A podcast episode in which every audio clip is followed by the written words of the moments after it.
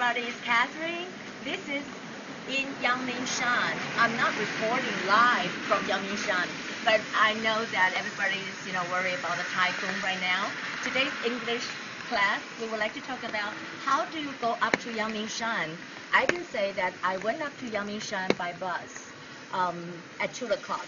I went swimming there, and then people would said it was raining. How did you get there except by bus? Some people might say that I went to the Yangmingshan Park on foot. You cannot say by walking. You just say on foot. Where are you taking, David? but okay, anyway, it's a short lesson. But you know, we just say that typhoon. Remember, I said something about hurricane, or remember I said something about tornado.